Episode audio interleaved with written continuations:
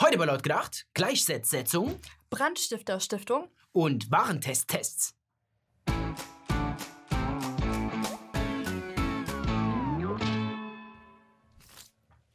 Der Brandenburger Landtag schreibt Geschichte. Dort wurde das bundesweit erste Paritätsgesetz verabschiedet. Das heißt, eine gesetzlich verordnete Frauenquote für das Parlament.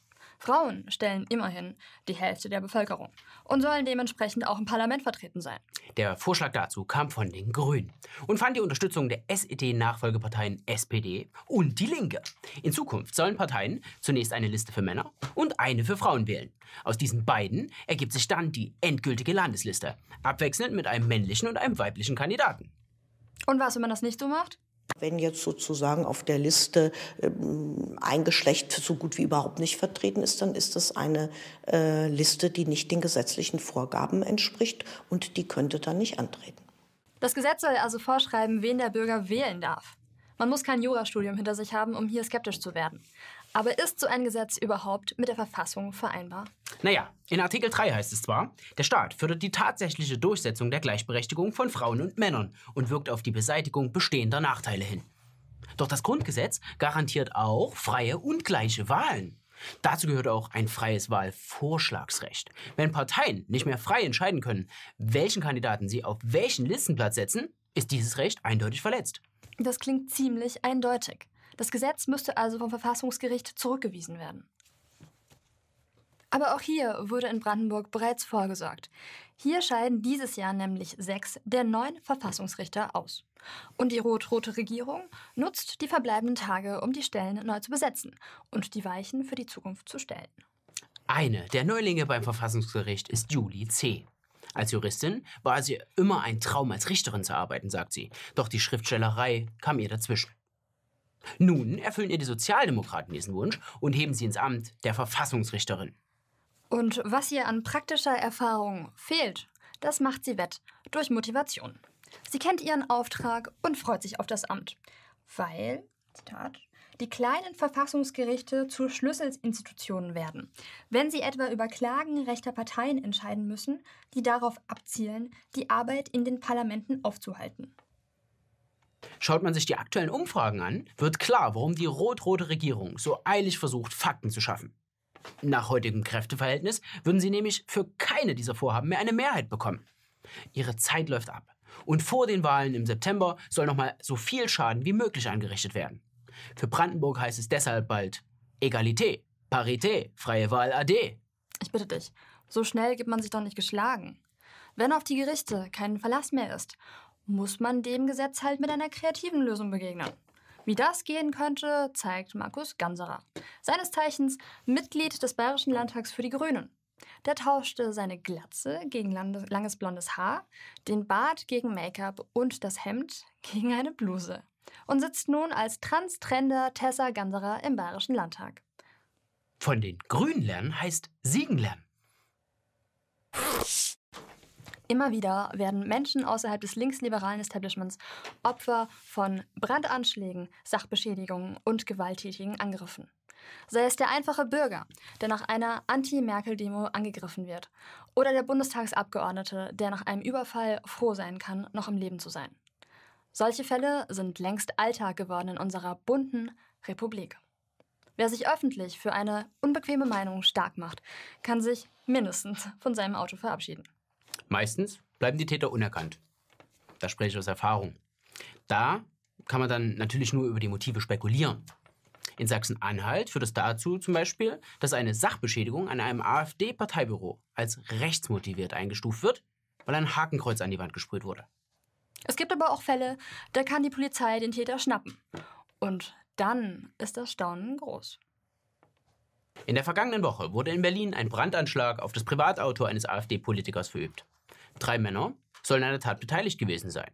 Einer von ihnen konnte durch eine Zivilstreife festgenommen werden. Und siehe da, der 39-jährige Verdächtige ist ein sogenannter Rechtsextremismus-Experte. Beschäftigt unter anderem bei der Amadeo Antonio Stiftung. Die Stiftung ist mittlerweile berühmt, berüchtigt. Im Kampf gegen rechts gibt es kaum einen größeren Player. Gefördert mit Millionen von Steuergeldern ziehen die Mitarbeiter durchs Land und geben vor, wer als ein böser Rechtsextremist zu brandmarken und wie mit ihm umzugehen ist. Ohne Wenn und Aber. Ermutigen, beraten, fördern. Was für Aktivitäten die Stiftung damit ermutigt und fördert, sehen wir jetzt im Fall des mutmaßlichen Brandstifters. Aber davon will man natürlich nichts wissen. Man verurteilt die Tat aufs Schärfste.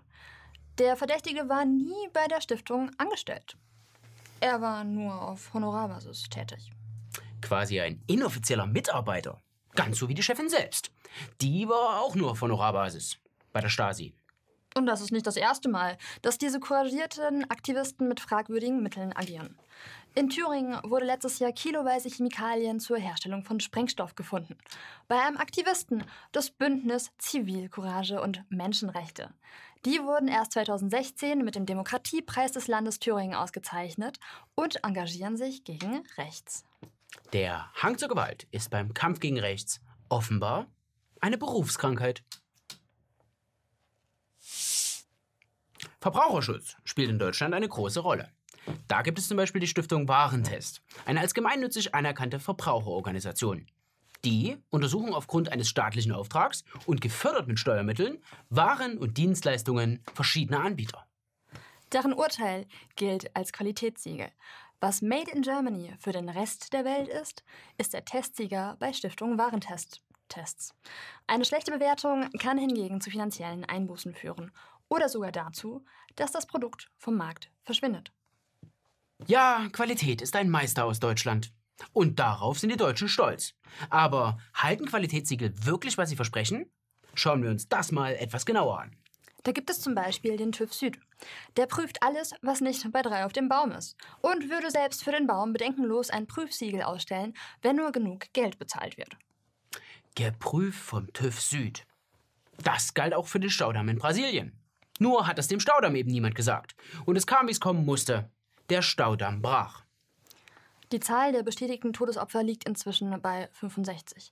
279 Menschen werden noch vermisst. Die Zahl der Todesopfer dürfte demnach noch steigen. Aber beim TÜV Süd ist man sich keiner Schuld bewusst.